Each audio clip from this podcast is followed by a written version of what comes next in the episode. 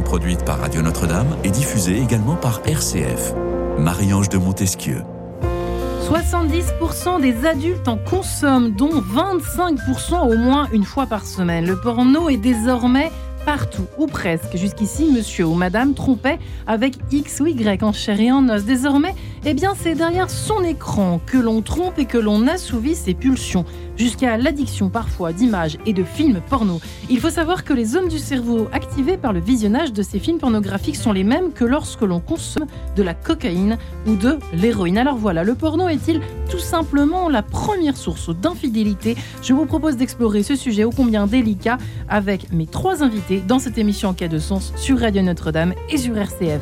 Et j'ai la joie donc de recevoir Thérèse Argot. Bonjour Thérèse. Bonjour. Avec ce dernier livre, tout le monde en regarde ou presque avec des parenthèses, mais on pourrait presque euh, enlever ce ou presque finalement. Comment le porno détruit l'amour chez Albin Michel. Merci d'être avec nous. Vous qui êtes euh, sexologue essayiste, avez écrit de nombreux ouvrages évidemment euh, sur, sur l'amour, sur la jeunesse et l'amour, etc. Nous sommes également en compagnie d'Olivier Florent qui est un peu d'une autre génération, mais c'est pour ça que c'est intéressant d'avoir un peu tous les âges autour de cette table. Bonjour monsieur. Bonjour. Pas pour vous vieillir, mais au contraire pour honorer votre travail vous qui êtes également euh, sexologue clinicien, euh, vous êtes marié depuis longtemps. Depuis combien de temps vous l'avez dit? 54 ans. Oh là, ça dépasse les, noces d'or, ça. C'est hors catégorie. Euh, vous avez six enfants, vous êtes conseiller conjugal depuis 1976, hein, précisons-le. je n'étais pas née, je crois que euh, Thérèse non, plus. Ben voilà qui est dit. Euh, Alto Porno, eh bien, c'était finalement euh, l'apéritif, si je puis dire, au livre de Thérèse Argot. C'était il y a une dizaine d'années, Olivier Florent, que vous l'aviez écrit aux éditions du Cerf. Et nous sommes enfin en ligne, je crois, avec Claude Parisot. Bonjour Claude Parisot. Bonjour Marianne. Vous êtes toujours thérapeute de couple, bienvenue à vous, euh, formé en sexothérapie. Alors de votre côté, vous animez un des, stages, vous êtes superviseur dans l'approche Imago qui peut aider justement, ça peut être, on va en, parler évidemment, hein, ce n'est pas une fatalité, on peut s'en sortir, sinon cette, cette émission n'existerait pas en quête de sens. Euh, réenchanter son couple, c'est votre livre grâce à la méthode Imago paru chez Erol. Alors les amis, euh, bon Thérèse, j'ai presque envie de poser la première question à Olivier Florent. On disait les mêmes choses déjà il y a dix ans. Il n'y avait pas pourtant euh, tous ces écrans, il n'y avait pas toute cette... Euh, comment peut-on dire, euh, cette diversité des films, de l'omniprésence de ces films et de ces images pornographiques il y a dix ans. C'est étonnant et pourtant vous en parliez déjà. Oui, parce que c'était un vrai, un vrai sujet. J'avais beaucoup de patients qui venaient me voir pour sortir du porno. Et donc, euh, mon, mon, éditeur, donc aux éditions du CF, a dit ben, nous, on a besoin d'écrire un bouquin parce que ça devient un véritable fléau public. Avec la grande difficulté, c'est que les pouvoirs publics, en revanche, ne s'y intéressaient pas du tout. Et à la différence d'aujourd'hui. Il a fallu, il a fallu entendre jusqu'à il y a deux ans, c'est-à-dire il a fallu attendre presque dix ans avant qu'un homme ou une femme politique, en l'occurrence des sénatrices, publie quelque chose, un rapport. Une exception, c'était, comment dirais-je, D'ailleurs, j'ai été auditionné dans un rapport pour le Sénat sur, euh, euh, comment dirais-je, les, les violences faites aux femmes. Euh, et déjà, il fallait à cette époque-là voir l'influence du porno. Et je, encore ce soir, on en reparlera de comment dirais-je cette influence du porno sur la relation homme-femme. Ouais, bah c'est justement le cœur du sujet. Euh, Thérèse Argot, ça vous fait quoi d'entendre quelqu'un, un, monsieur en l'occurrence Olivier Florent, qui a écrit cet ouvrage il y a dix ans, alors que vous aviez l'air de de présupposer, de dire que c'était tout à fait récent et en fait ça n'est pas tant que ça. Ça vous étonne ou pas d'abord ce que vient de dire Olivier Florent? Non, pas du tout. Euh, et euh, non, c'est pas si récent que ça. moi en 2016, je parlais de l'exposition des mineurs à la pornographie. là, c'était un peu plus récent parce que à une certaine époque, pour regarder du porno, il fallait transgresser des interdits, il fallait trouver la cassette, le magazine pour pouvoir en regarder. Et en quelques années, avec l'accès aux moyens de télécommunication modernes, tout ça a vraiment changé. Euh, non, mais effectivement, euh, le problème de la pornographie est bien plus ancien, euh, parce que, comme on pourrait toujours dire, c'est que ça a toujours existé, la pornographie. Donc, les détracteurs diront, pourquoi vous alarmez aujourd'hui de la pornographie? On en a bien regardé à l'époque, on n'en est pas mort. et donc, c'est pour montrer, effectivement, il y a eu une évolution avec Internet. et ça, c'est très important de la comprendre, cette évolution, parce que ça a quand même changé notre rapport au porno. Et même si ça a toujours existé, et que c'est ce que je dis dans le livre, en fait, c'est pas la dose qui fait le poison, le porno en lui-même est un problème, et donc que, ce soit à l'époque où il n'y avait pas encore l'accès à Internet, ou que ce soit dans les, premiers, euh, les premiers moments avec Internet, ou maintenant, euh, le problème reste le même. Euh, le porno, à mon sens, n'est pas bon pour notre vie, notre santé mentale, notre santé relationnelle, notre santé sexuelle. Et là, on parle du couple aujourd'hui, on ne parle pas de, des effets, on en a déjà parlé avec vous, j'invite les éditeurs à réécouter l'émission que nous avions consacrée aux effets de la, de la pornographie sur les enfants. là, c'est vraiment au sein du couple. Hein. Nous allons nous inviter dans la vie de couple. Euh, auditeurs, auditrices, accrochez-vous bien, mais surtout écoutez-nous bien pour justement, si jamais vous êtes empêtré là-dedans, euh, euh, vous, monsieur ou vous, madame, eh bien, ça peut vraiment aider. Déjà, le livre, bah, livre d'Olivier Florent peut parler à certains, le livre de Thérèse Vergo à d'autres. effectivement, j'imagine, Claude Parisot, de votre côté, que vous êtes envahi aujourd'hui de couples de femmes plutôt qui viennent vous voir. Comment ça se passe en fait euh, sur le terrain euh, Qui, qui recevez-vous surtout? Plutôt des femmes ah, qui se plaignent? Non, non. Moi, je reçois que des couples parce que je m'occupe de l'espace relationnel. Et, ce qui est étonnant, c'est qu'au premier abord, ils n'en parlent pas. C'est encore assez tabou dans le couple. Déjà, la sexualité, elle est encore assez tabou dans le couple. C'est-à-dire que les couples parlent. Même pour les couples qui parlent, ils ne parlent pas forcément de sexualité. Et, pour moi, il y a deux questions dans, dans votre sujet aussi. C'est-à-dire que déjà, est-ce que la pornographie est une source d'infidélité Et est-ce que c'est la première source d'infidélité? Il y a même deux questions euh, en une, je trouve. Donc, euh, quand les couples viennent et parlent de, justement de la pornographie, oui, pour moi, oui, déjà, la première question, c'est sûr. La, première, je ne peux pas vous dire si c'est la première ou pas, j'ai pas de statistiques, peut-être Thérèse en a. Mais moi, ce qui est sûr, c'est que c'est une, c'est une fuite de la relation, une fuite de l'intimité. Et oui, euh, c'est une, c'est une infidélité. On peut, on peut parler d'infidélité, en tout cas de relation extra-conjugale. Moi, je préfère ça. Hmm. Euh, c'est une relation extra-conjugale. Extra-conjugale. Donc oui, vous répondez à la question d'une certaine façon. Le porno est source, en tout cas première, j'en sais rien, mais source d'infidélité. Thérèse Ergo, vous êtes d'accord? Oui, parce que euh, il faut de nouveau dire les choses.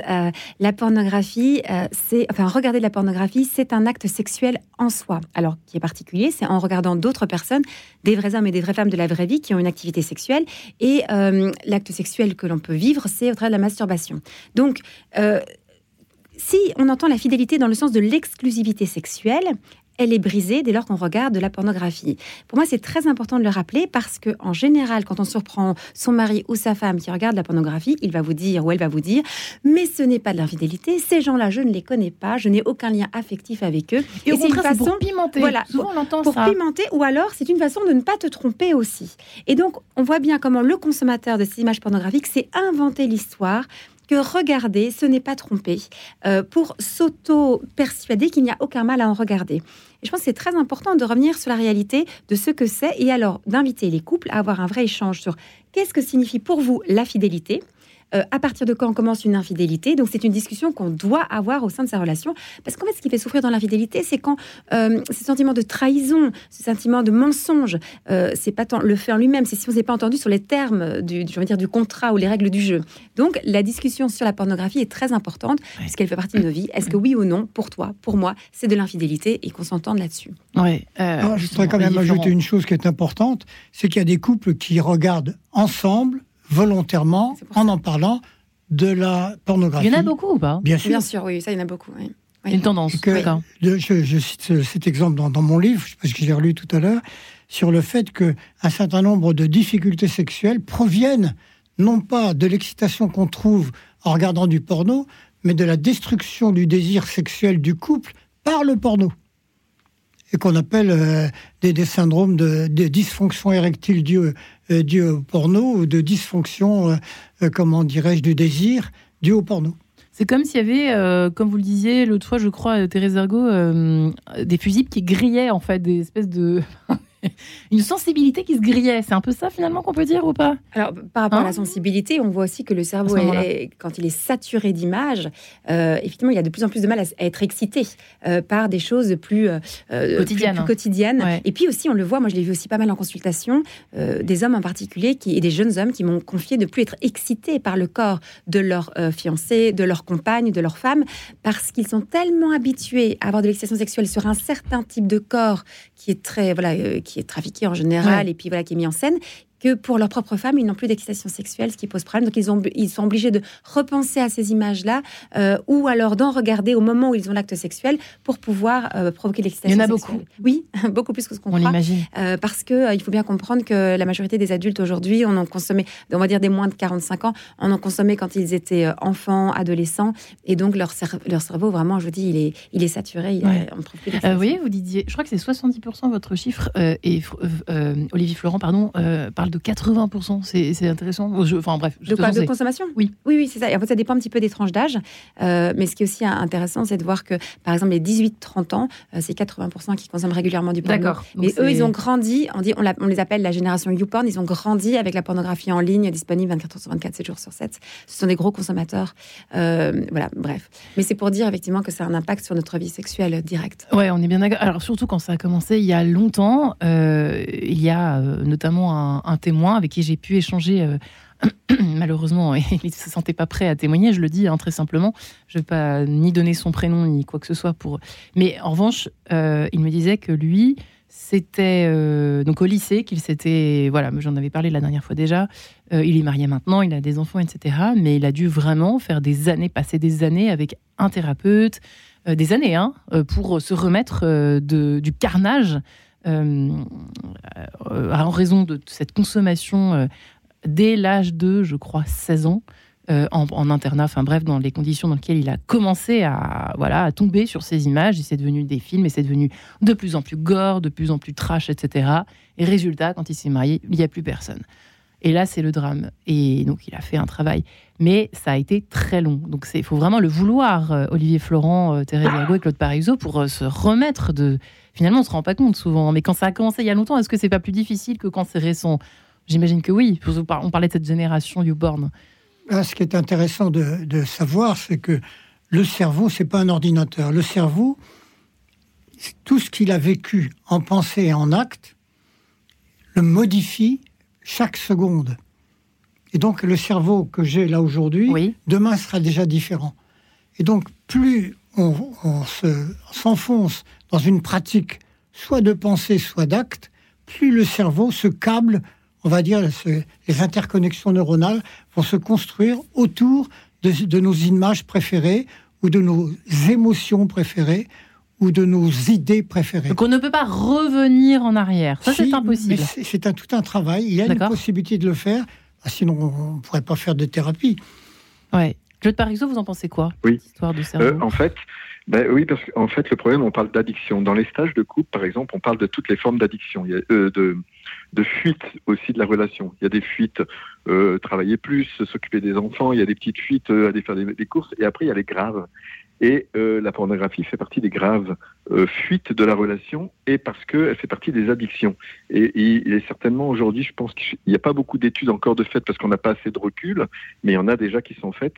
Aujourd'hui, c'est peut-être la plus grande addiction euh, c'est les plus gros traitements d'addiction qui existent plus que l'alcool, presque plus que le tabac. Euh, la pornographie est devenue un vrai phénomène, mais pas encore. Euh, on dit, il n'y a pas assez de recul pour que pour vraiment faire des études approfondies, mais on sait déjà, tous les, gens qui travailleront dans le, euh, sur la sexualité avec les couples, que c'est vraiment un, grave phénomène. Thérèse Argo va même plus loin en disant que c'est comme, euh, c'est même pire quoi, que la cocaïne ou la. C'est les, mêmes zones du cerveau. c'est les mêmes zones de cerveau, mais c'est presque pire. Moi je dis que c'est pire parce que ça vient abîmer ce qu'on a de plus précieux, nous les êtres humains, notre imaginaire et notre capacité à aimer. donc voilà, mais évidemment, on est en train de comparer différents mâles. Mais, je rejoins ce que dit Claude Parizeau très justement. dès lors qu'on comprend que ça peut être une, que c'est une addiction pour, pour certains. Dans le livre, je dis un propos qui peut, qui peut choquer beaucoup c'est que je dis que la pornographie rend inapte au mariage. Euh, c'est-à-dire que les consommateurs de pornographie, je pense particulièrement à la jeune génération, elle arrive à l'âge adulte où elle serait en, âge de, s'engager dans le mariage. Et je pense que si on est encore sous l'emprise de la pornographie, euh, on n'est pas en capacité à pouvoir vivre le mariage. Pourquoi? Parce que le mariage est aussi une promesse de fidélité, c'est un amour en vérité. Et donc, euh, d'emblée, on commence déjà avec ça. De, de la même façon, il ne nous viendrait pas à l'idée de nous marier avec quelqu'un qui est alcoolique. Il ne viendrait pas à l'idée de nous marier avec quelqu'un qui est même aussi euh, sous antidépresseur. En, phase de, souffrance mentale. Il ne nous viendrait pas à l'idée non plus de nous marier avec quelqu'un qui est sous cocaïne ou héroïne. Et eh bien de la même façon, il ne devrait pas nous venir à l'idée de nous marier avec quelqu'un qui est sous l'emprise de l'industrie pornographique, qui est un gros consommateur de pornographie. C'est pour ça que c'est important de comprendre qu'il y a euh, euh, un travail à faire, une préparation à faire pour être en capacité à pouvoir s'engager dans le mariage. Et c'est vrai que euh, cette, cette réalité-là, elle est extrêmement présente. Ici, on est dans un cadre aussi de, de, radio chrétienne, des gens qui préparent au mariage. J'invite tous les gens qui préparent au mariage d'aborder ce sujet de la pornographie. vous en consommez un peu, beaucoup, énormément, pas du tout. Comment est-ce qu'on en parle? Parce que si on en consomme, eh bien, on rentre dans le mariage avec un handicap majeur et ça va poser des problèmes dans la relation. La bonne nouvelle, et que l'on va en redire et redire, c'est qu'on peut en sortir, on peut arrêter d'en consommer. Euh, et, donc voilà, donc simplement on se dit, tiens, dans le cadre de cette préparation au mariage, je vais aussi préparer mon corps, mon esprit et mon cœur à pouvoir vivre la fidélité et pour ça d'arrêter définitivement de consommer du porno. Alors je suis désolée, je sais qu'on a très peu de temps et que euh, on n'est pas là pour euh, décortiquer toutes les méthodes, mais j'aimerais bien quand même qu'on donne quelques petites pistes à nos auditeurs aujourd'hui ce soir ensemble. Claude Parizeau, Comment on fait? Comment ça se passe chez vous? Quelqu'un qui est complètement accro, euh, il vient avec sa, femme, c'est un peu cliché ce que je dis, mais bon, c'est quand même ça qui arrive, euh, mmh. j'imagine, la plupart du temps. Comment est-ce qu'on en sort en fait? En gros, comment est-ce que ça se passe vos stages? Déjà, moi, euh, à mon niveau, euh, c'est pas moi qui vais sortir, euh, bien sûr, de. C'est pas mon domaine de tout ce qui est addiction. Moi, quand j'accompagne même des couples en, individuel, s'il y a ce problème-là, je les invite à aller voir un sexologue, un sexothérapeute, et, et, de faire une thérapie, bien sûr, derrière pour aller voir ce qu'il y a en dessous. Pour nous, le problème n'est pas le problème, c'est aller voir en dessous. Souvent, il y a pour moi, la pornographie, c'est un accès facile de fuite. C'est une fuite très facile parce que, comme euh, bah, l'ont dit les deux autres invités aussi, puis qu'on le sait aujourd'hui, c'est très facile d'accès. Et quand il y a une difficulté de communication dans le couple, ou bien quand il y a des pannes de désir, ou quoi que ce soit, ou qu'il y a des difficultés, que ce soit au niveau sexuel ou autre, bah, la, pornographie est un accès facile et c'est une fuite de la relation. Ça évite de euh, connecter avec son partenaire. Donc nous, ce qu'on travaille, c'est beaucoup sur la connexion, c'est oser dire, aller voir en dessous de ce qu'il y a, les difficultés, et de, s'en sortir à deux. Parce que seul, euh, seul, oui, en thérapie, et aussi à deux. Pour moi, c'est essentiel d'oser dire qu'est-ce qui fait que, euh, euh, voilà, parce qu'il y a aussi des fuites qui existent depuis très longtemps. Hein. quand on parlait de l'adolescence, là, il y a vraiment un traitement.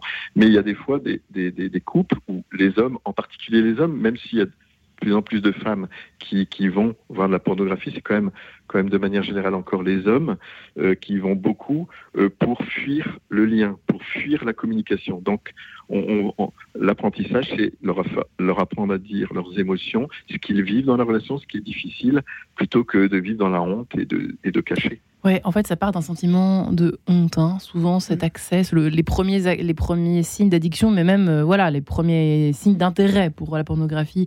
Olivier Florent, on peut le dire que ça, c'est. Je suis pas d'accord avec ça. D'accord, allez-y. Quel est votre euh, Déjà, je rencontre beaucoup de gens qui utilisent la pornographie et la masturbation comme anti-stress. C'est une erreur, mais c'est ce qu'ils font. Là, je pense à quelqu'un que je voyais, je voyais un couple dont le mari dit voilà, j'ai un boulot extrêmement stressant et dans le milieu médical. Et, il utilisait, euh, comment dirais-je, euh, la masturbation alors qu'il a 50 ans, euh, comme anti-stress. Et pour lui, il n'avait pas de, comment dirais-je, de, de honte à ça. C'est mon anti-stress. Il y a quand même beaucoup de gens, ça m'est arrivé dans le milieu médical, qui sont tellement stressés qu'ils ont des comportements asociaux. La, la, haute autorité de santé a exigé que les soignants suivent des, formations sur le contre la, comment, la maltraitance. Et comment on fait? Ben Justement, on regarde qu'ils n'ont jamais appris en école de médecine à gérer leur stress. Hmm. Il n'y avait pas de cours là-dessus. Résultat, ils ne savaient pas. Donc, j'ai vu des gens traités. J'ai vu même une infirmière arrêter le chirurgien rentrer au bloc parce qu'il était ivre. J'ai réussi à convaincre, je dirigeais la clinique, à convaincre ce chirurgien d'aller se faire soigner. Hum, il y en a beaucoup, hybrides d'alcooliques, Mais oui, euh, l'alcool est l'antistress qui était le plus utilisé dans notre civilisation. Bien, je vous propose de nous séparer quelques instants, si vous le permettez, mesdames et messieurs, en compagnie d'Arcangelo Corelli, sonate numéro 5 en sol mineur, à la partie 2, le vivace, précisément. À tout de suite. En quête de sens, une émission produite par Radio Notre-Dame et diffusée également par RCF.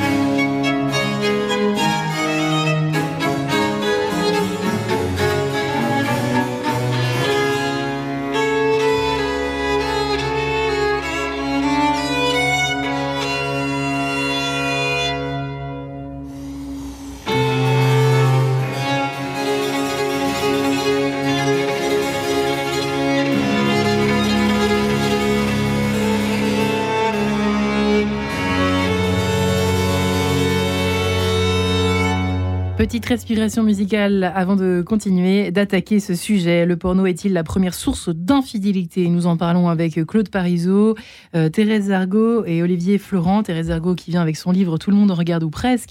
Euh, comment le porno détruit l'amour chez Albin Michel, elle qui est sexologue. Claude Parisot, thérapeute de couple, réenchanter son couple grâce à la méthode Imago chez Erol. Et puis Olivier Florent, euh, qui est également conseiller conjugal et familial depuis des années et des années, depuis 76, disons-le. Vous et votre ce livre en lien en tout cas avec l'émission du jour qui a été écrit il y a dix ans, Halte au porno, tout simplement, aux éditions euh, du CERF. Alors effectivement, il y a, euh, je me demandais qui, faisait qui faisait l'œuf, qui faisait la poule entre, pour parler de la fuite en fait. Est-ce qu'on part avec une fuite quand on se marie par exemple et que on n'a pas fait attention on n'a pas pris le pouls finalement de, sa consommation au porno, euh, Thérèse Argot. Euh, est-ce que c'est parce que on est déçu par son couple qu'on peut aller aussi Il y en a aussi beaucoup des couples comme cela qui commencent par être déçus par quelque chose euh, qu'ils attendaient du couple et qu'ils n'ont pas atteint. Et ils vont finalement le chercher ailleurs. Ou est-ce que c'est plutôt le contraire? C'est plutôt le porno qui amène, qui vient, enfin l'homme le, le, ou la femme qui vient avec le porno se marier dans son couple et là ça détruit. C'est 50-50 à peu près C'est une très bonne question parce que euh, moi je le vois en consultation des couples euh, quand euh, la question de la pornographie ou de l'infidélité arrive, l'épouse va dire mon mari consommait déjà de la pornographie avant de me rencontrer donc c'est son problème à lui et moi, euh, c'est pas mon affaire. Alors qu'en fait, je, voudrais vous inviter à, à, faire la part des choses par rapport à ça.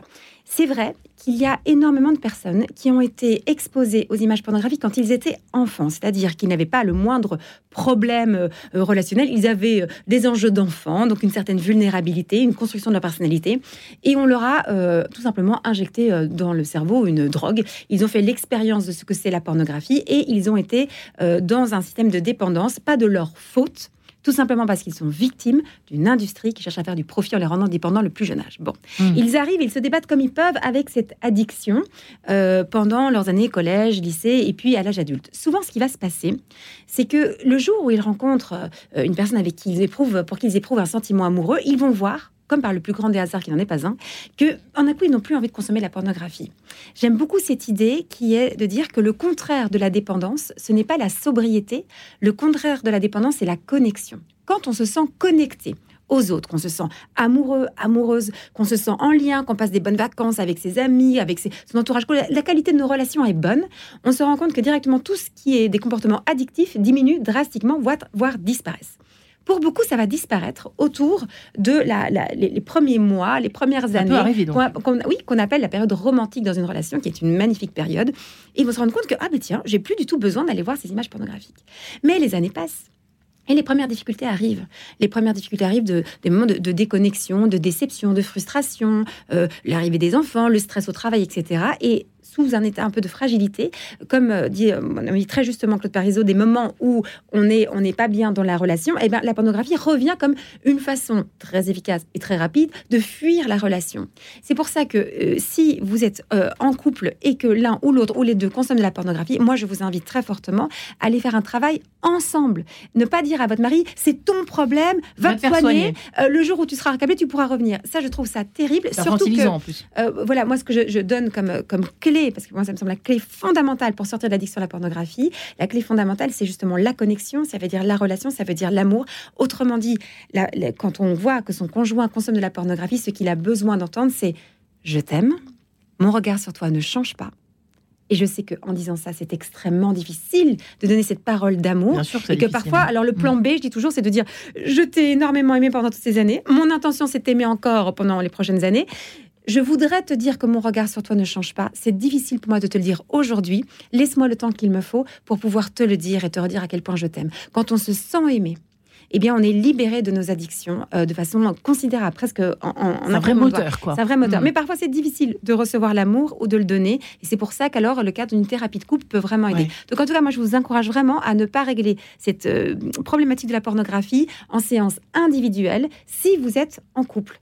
Euh, vivez-le euh, dans une relation. moi, je suis moi-même aussi thérapeute euh, de couple, imago, comme, comme Claude Parisot, de la même école.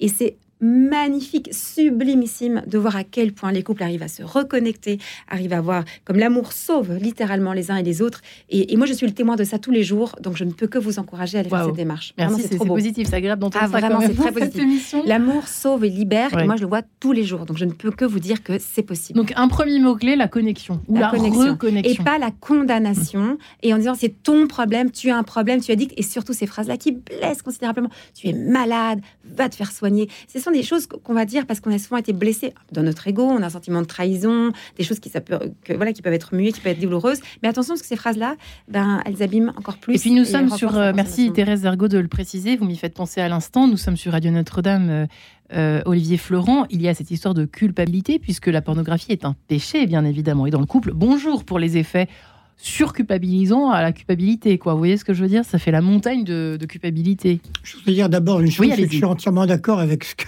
vient de dire Thérèse, sur le fait qu'il faut non pas, alors je vais donner euh, les, éléments aussi, euh, de traiter ça au sein du couple et non pas un thérapeute extérieur. Ça, c'est très mauvais. Il a même, j'ai lu des études américaines qui montrent que la thérapie personnelle qui est conseillée est destructrice du couple. Oui, c'est très vrai. On le, je pense que Claude Parisot, vous êtes aussi d'accord avec euh, ça. On s'est rendu compte ouais, que, ça, que ça déconnecte. Voilà. Et surtout, après, avec cette injonction, parce que j'ai entendu tellement en cabinet, une fois que tu seras guéri, alors peut-être que je pourrai de nouveau avoir de, mmh. des relations sexuelles avec toi, etc. Et là, mmh. vous êtes sûr que c'est une impasse. Ça ne va pas vous permettre de pouvoir vous reconnecter l'un à l'autre. Florent Un petit exemple qui m'est arrivé ces jours-ci. Un couple qui est dans cette situation-là dont on vient de parler ils n'ont plus de communication intime. Alors, j'utilise les 36 questions d'Arthur Aron. Mhm. Alors, c'est un couple que j'ai en distance, parce que, euh, bon, je les ai vus quand même la première fois en réel, et puis maintenant. Et donc, je leur ai envoyé les 36 questions d'Arthur Aron, et là, j'ai reçu hier la, le petit mot de la femme, qui est forcément vue par son mari, parce qu'ils doivent toujours communiquer avec moi, les deux en même temps. Il dit, on a déjà fait des progrès, une semaine. Je pense que ce couple-là, au bout de trois semaines, ils n'auront plus besoin de moi. Et donc, addict au porno, lui C'était ça leur problème, notamment, ou pas? Euh, c'était, Je vous ai dit, c'était addict à la masturbation, au porno, aux maîtresses. Parce que, tant qu'à faire. Mm. Euh, et donc, euh, il dit, l'homme est capable de dire à sa femme, je t'aime, mais non plus de relation intime. Donc, il n'a plus la force de pouvoir se dire, ça, ça me ferait plaisir, mais ça va faire tellement de peine à celle que j'aime que je ne peux pas faire ça. Sur, euh, je reviens sur un bouquin que je voudrais dire simplement citer, qui n'est pas le mien, qui est celui de Sébastien Boller, qui s'appelle Le bug humain. Ah, extraordinaire. Je, juste, je rebondis sur ce que vous dites là, parce que ce, ce livre, Le bug humain, m'a permis aussi d'écrire le mien sur la pornographie et euh, parce qu'il explique vraiment le fonctionnement du cerveau. Et ce que j'explique dans mon livre, c'est comment l'industrie pornographique, euh, pardon, l'industrie pornographique prend au piège, enfin, euh, piège notre cerveau. Bref, c'est pour dire que c'est une, une, Ce que j'aime bien dans le livre de Sébastien, j'ai pu discuter de ça avec lui, c'est que à un moment donné, à la deuxième partie de son bouquin, il donne le secret de sortir de ça. Vous l'avez dit d'une autre façon, c'est l'altruisme. Mm. Il, a une, il dit simplement, il y avait une fille à Calcutta qui trouvait plus de plaisir à tenir la main d'un mourant sur les trottoirs de Calcutta que d'aller manger au restaurant. Hum.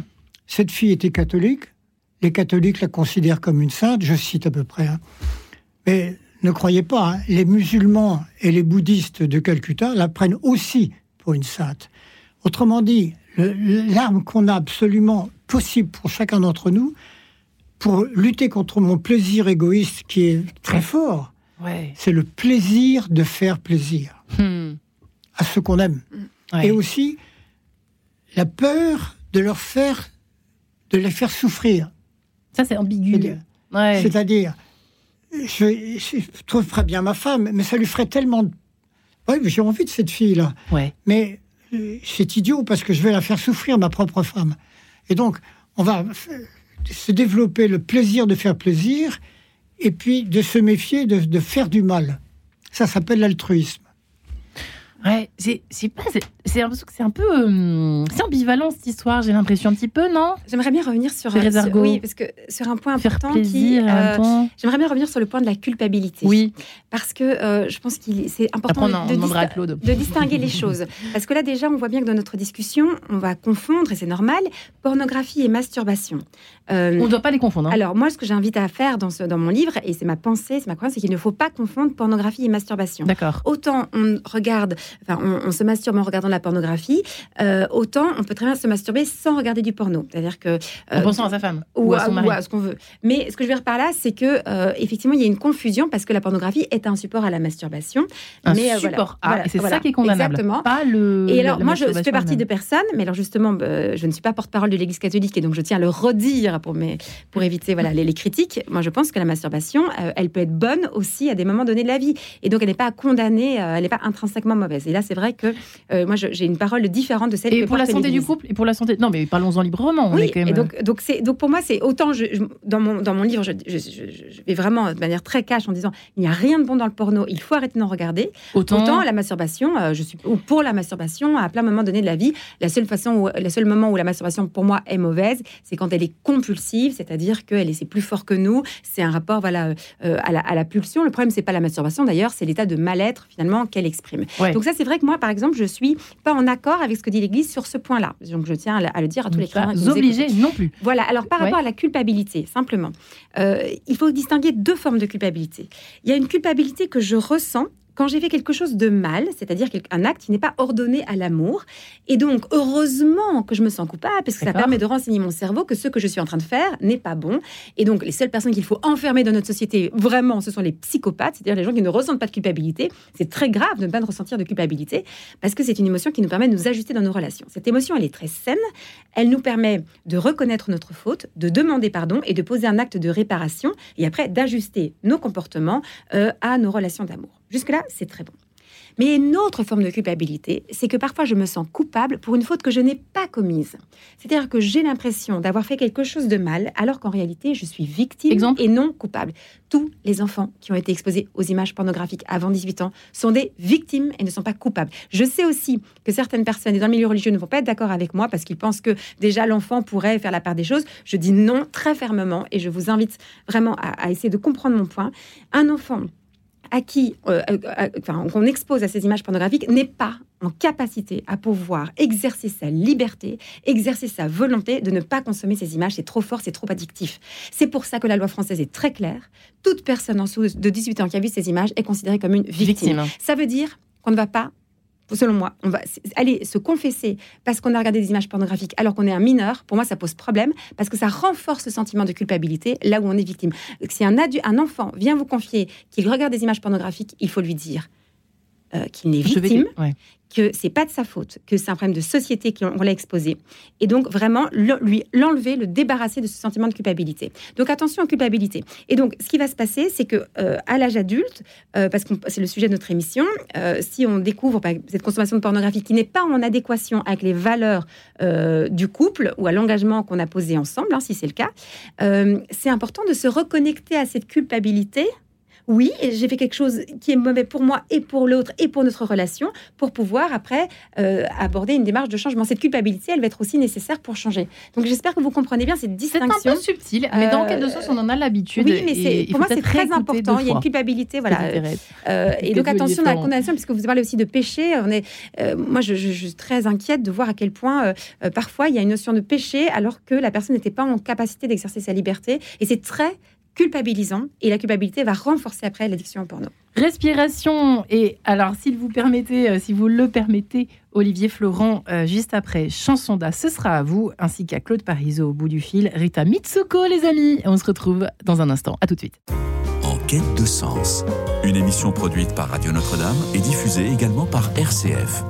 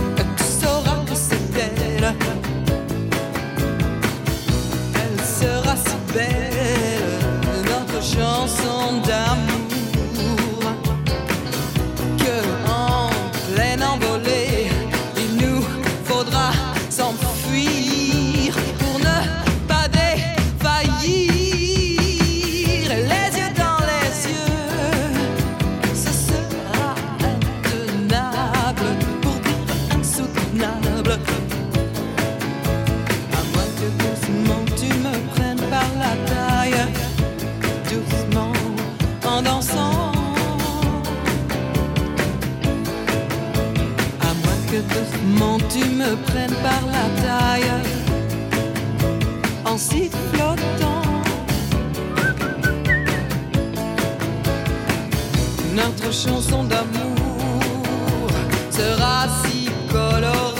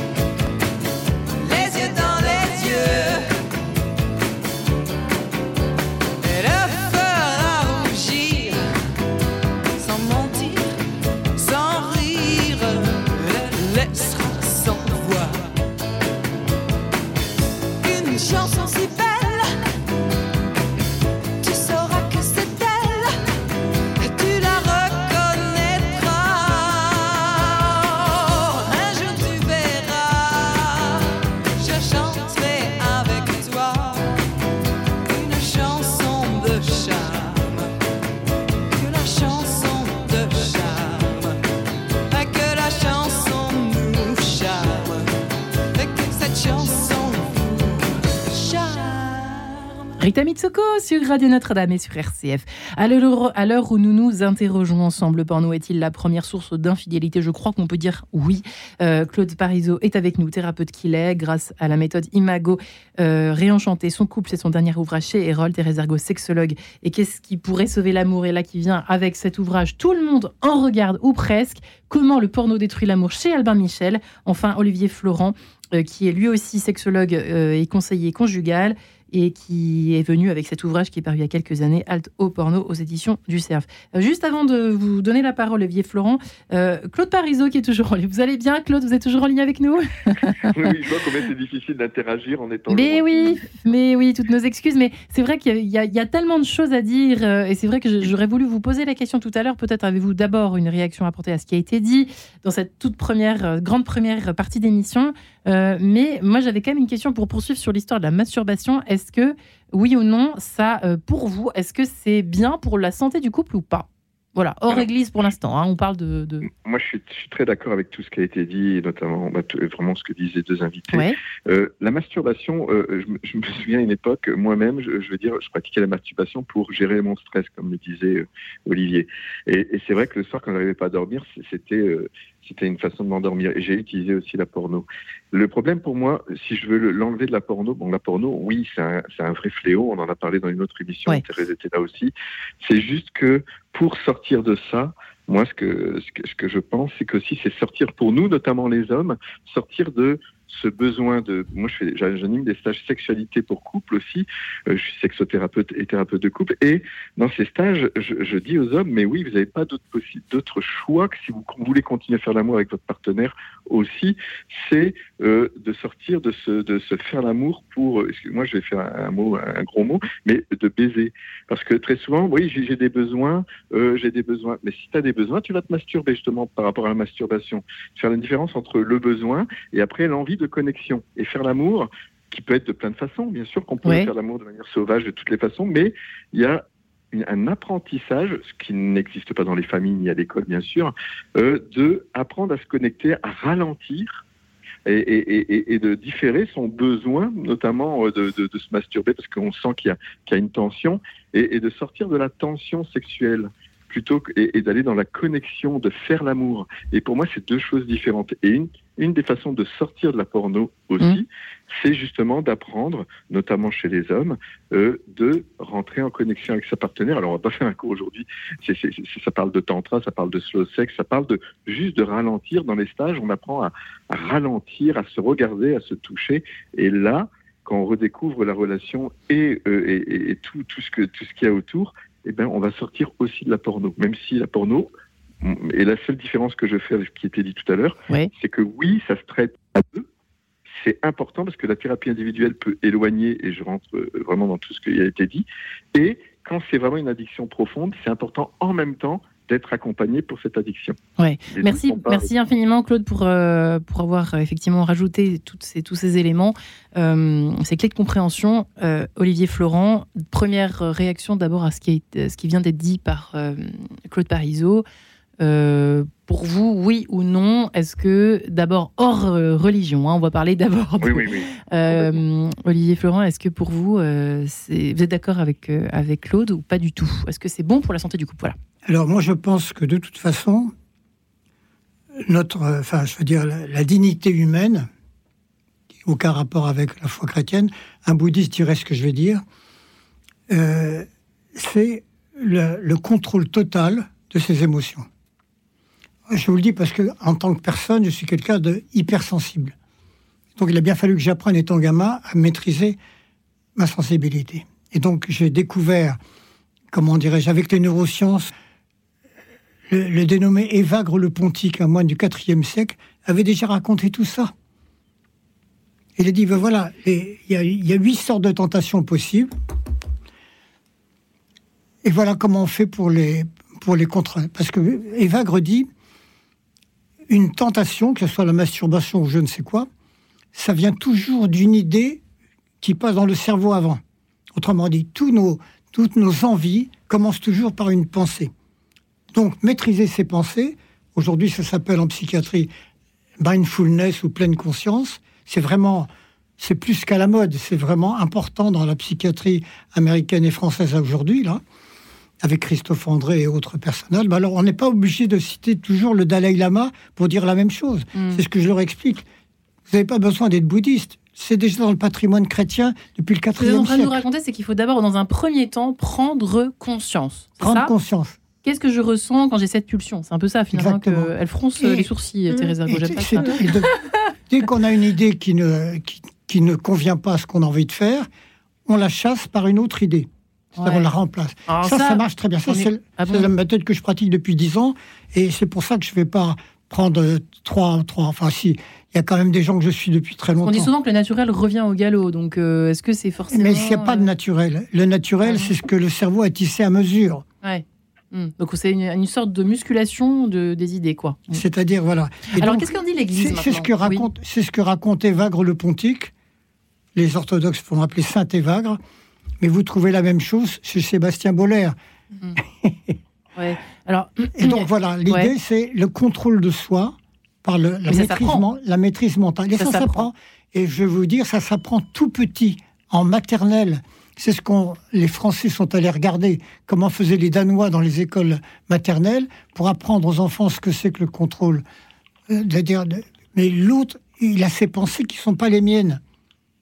Hein, Mm. c'est- c'est quelques enseignants français qui sont allés voir ce que faisaient les- au Danemark les gens Ouais. dans les écoles alors maternelles. Th- Thérèse Argot, euh, est-ce que ça, ça- vous y croyez ou pas? Une idée chasse l'autre, je sais pas. Est-ce que ça peut marcher pour vous pas? Euh, non, si, si, Bah, bien sûr. Et donc, je- j'en parle aussi dans le livre, dans les solutions pour Ouais. arriver à en sortir. Euh, la gestion de ses émotions fait partie de La gestion ça, des émotions, exactement. quoi, Donc, hein. ça, c'est vraiment Mm. l'essentiel pour ne pas avoir ce rapport, euh, comment dire, pulsionnel. Et euh, je voudrais revenir quand même sur le sujet de notre, de notre débat Ouais. aujourd'hui sur première source d'infidélité dans les couples. Il y a une réalité que je rencontre beaucoup en consultation. Ce sont euh, des, situations où un jour, euh, c'est souvent comme ça, en tout cas tel que ça se présente, euh, en tout cas à moi, des femmes découvrent que leur mari euh, a une espèce de double vie. C'est-à-dire que depuis des années, parfois de très nombreuses années, parfois des dizaines d'années, en fait, il va voir des prostituées, il a différentes maîtresses, souvent très sexuelles, pas spécialement amoureuses. Et, euh, et là, ce jour où il y a cette découverte, ben, en fait, c'est un, cataclysme, c'est un tsunami immense parce que rien ne pouvait euh, le, montrer avant. Et euh, ce que je voudrais expliquer rapidement ici, et puis plus longuement dans, le livre que je viens d'écrire, c'est que si on comprend que l'exposition euh, à la pornographie va euh, engendrer une forme de, donc, de shoot de dopamine, que c'est une drogue, moi je dis que c'est une drogue dure. Si c'est une drogue dure, il va falloir augmenter les doses pour ressentir un niveau d'excitation. Si on commence tôt, on va devoir aller chercher euh, des images de plus en plus transgressives pour ressentir l'excitation. Et il y a un moment où ces images ne font plus beaucoup d'effet et donc on va aller franchir d'autres lignes rouges. Donc dès qu'on commence à avoir une carte bleue en main, on peut aller payer les services euh, alors en ligne de prostituées en ligne et après d'aller voir aussi euh, des prostituées euh, dans la vie quotidienne. Ce que je veux vraiment expliquer, c'est qu'il y a un continuum entre la consommation de pornographie et la consommation de prostitution à l'âge adulte c'est simplement qu'on est dans le même univers. La pornographie, c'est la prostitution filmée. En fait, on met en scène des hommes et des femmes qu'on appelle des travailleurs du sexe qui monétisent euh, des actes sexuels. Et donc, c'est ça qu'on appelle la prostitution, tout simplement. Mais si on habitue des enfants à consommer de la prostitution, une fois qu'on a une carte bleue, on peut euh, avoir des, sensations encore différentes et donc euh, de continuer à avoir tous ces services sexuels qui sont ultra disponibles aujourd'hui. Et donc, euh, ça, c'est aussi un point important parce qu'en termes d'infidélité, ça commence par du porno et ça peut euh, se poursuivre par le recours à des prostituées. Et moi, je le vois beaucoup dans mon cabinet. Alors, forcément, j'ai un petit billet puisque les gens viennent se confier quand ils ont cette difficulté. Mais c'est pour ça que j'alerte contre cette consommation de pornographie parce qu'elle peut engendrer ce type de comportement quelques années plus tard. Ouais, là, on est vraiment au cœur du sujet, effectivement, dans les, même dans les effets. C'est-à-dire que c'est jamais suffisant. C'est jamais suffisant. La dernière en date, une situation, un homme qui me dit Mais le porno ne me fait plus aucun effet. Donc, j'avais besoin d'aller voir des prostituées. Et euh, je vois des jeunes, 18, 19, 20 ans, qui vont voir des prostituées aussi, parce qu'ils regardent du porno depuis qu'ils ont 10 ans. Ça fait 10 ans qu'ils regardent la pornographie ça fait plus trop d'effet. Pour ressentir l'excitation, on va passer à la vitesse supérieure. Ils viennent vous voir déjà cela. Et c'est ça, qui est formidable. Euh, et, et, moi, ce que je trouve qu'on vit quand même à une époque aussi euh, extraordinaire. J'aime beaucoup notre époque parce qu'en même temps, on peut parler de ce sujet-là. Aujourd'hui, vous imaginez, sur une radio chrétienne, on parle de pornographie, on parle euh, d'infidélité. Hein. Et comme on en parle, eh bien aussi, on a une génération qui ose en parler, qui ose venir en consultation. Et, en fait, dès lors qu'on s'ouvre, dès lors que ça ne devient plus un sujet tabou, on peut vraiment en sortir. Il y a des belles pistes de, libération. C'est tout à fait possible d'accord. Claude Parisot, vous êtes bien d'accord également, j'imagine. ah, complètement. on, est, on est très souvent d'accord avec, Thérèse. Et, ce qu'a dit Olivier aussi, je suis très touché. Euh, et, c'est vrai que par rapport aux émotions, le, la, ah, la, méditation de pleine conscience, tout ce qui existe, sont aussi des formes de, justement d'apprendre à gérer ses émotions, ses pensées. Et tout ça, c'est des, des, super outils. Je trouve que tout ce qui se dit, c'est vraiment intéressant. Moi, moi, je trouve aussi que quand les couples viennent, euh, la pornographie, en fait, quand je parlais tout à l'heure, oui, c'est ça, il y, a, un besoin. Mais c'est vrai que quand on regarde un film, eh ben, elle dit jamais oui, elle dit jamais non. Les femmes ne disent jamais non. Quand on va voir une prostituée, eh ben, on les paye pour ça, elles ne disent pas non. Il y a quelque chose de l'immédiateté. Et, là, on est, pour moi, on n'est pas dans l'amour, on n'est pas dans, on est juste dans des besoins sexuels ou des tensions plutôt ah sexuelles. Alors là, il nous reste peu de temps, mais malheureusement, bravo Claude Parisot d'avoir évoqué ça, parce que ça a failli m'échapper. Euh, euh, dans cette émission Enquête de sens, euh, effectivement, euh, il y a un problème aussi, parce que j'ai reçu aussi des mails en préparant l'émission de, femmes qui me disent Moi, il y a une question, c'est que comment on fait J'ai envie de faire plaisir à mon mari, je lui dis tout le temps oui. Ah. Et ça, c'est à tous ses besoins sexuels, etc. Ça, c'est alors certainement un autre sujet Enquête de sens un jour. à programmer, Olivier Florent, ça c'est un vrai sujet aussi. Et c'est lié à notre question du jour, forcément. Qu'est-ce qu'on fait avec ça? Alors justement, la, question c'est que la première chose, c'est est-ce que le couple a envie de consulter ou seulement la femme ou seulement le mari? Ouais. Problème qu'on va parvenir dessus. C'est très important. Mais il y, a plein d'autres. Euh, comment dirais-je d'autres? Je vous donne un exemple par rapport aux thérapies. Une, jeune femme était accro au porno. Jolie femme d'ailleurs. Et euh, je lui dis ben voilà la méthode. Hein, euh, et elle le téléphone au bout de 15 jours, je crois, en me disant ça marche votre truc, mais j'ai un autre problème là, je suis jalouse de mes amis. elle m'explique, donc je dis vous n'êtes pas jalouse, vous êtes envieuse de vos amis. Parce que? Parce qu'elle pense que tout ce qui leur arrive de bien, c'est à elle que ça aurait dû arriver. Oui, vous voulez dire d'un point de vue sexuel, c'est ça que vous voulez dire? Non, elle, est envieuse de, de, succès. Euh, ouais, qu'est-ce que vous diriez? ouais, Je voudrais simplement dire, donc cette femme, comme dans la méthode, était en contact avec moi tous les jours par SMS, nombre de tentations, nombre de contre-mesures appliquées, nombre de succès de la contre-mesure. Ça, c'est la méthode que j'emploie. Je suis en contact tous les jours avec mes patients. Elle m'a dit au bout de 15 jours, oui, c'est vrai, ça marche aussi pour... Euh, et de trois semaines, un mois, elle, n'a plus besoin de moi. Claude Parizeau, qu'est-ce qu'on fait quand, effectivement, quand euh, ça c'est vraiment un. Qu'est-ce que vous répondriez à votre propre question finalement? Quand, quand, quand il y a un décalage entre les besoins sexuels de monsieur et la madame qui n'ose pas dire non? Alors la première chose, c'est que. Attendez, Claude Parizeau, si vous le permettez, Olivier Florent, merci. Claude Parizeau? Oui, oui. en fait, déjà, c'est pas des. Là, on parle de besoins et d'envie, c'est déjà des choses différentes. C'est-à-dire que les deux ont envie des mêmes choses. on comprend dans les stages, quand on fait des stages sexualité, que les deux veulent la même chose, mais on n'a pas les, mêmes façons d'y arriver.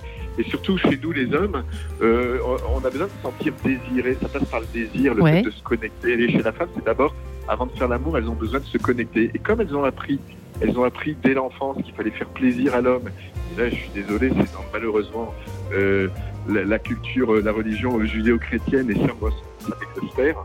Euh, j'espère que ça va changer. C'est-à-dire qu'à force d'apprendre aux femmes de faire plaisir, bah, elles font plaisir, elles n'écoutent pas leurs besoins, et un jour, bah, un jour en bas, ça peut plus s'ouvrir. C'est-à-dire que pour pour s'ouvrir, pour que leur cœur, leur sexe s'ouvre, il faut aussi qu'il y ait de la connexion, qui, qui, qui est euh, que la, sexualité commence avant.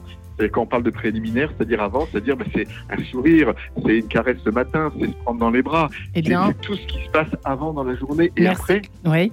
Et après, ça se connecte. merci Claude Parizeau. Merci Thérèse Argo. Merci euh, Olivier Florent. Merci infiniment les amis pour avoir devisé sur ce sujet. Je pense qu'on part avec plein d'astuces en poche euh, autour de cette question de la malédiction du porno dans le couple. Merci infiniment Thérèse. Merci, merci Olivier Florent. Merci Claude Parizeau.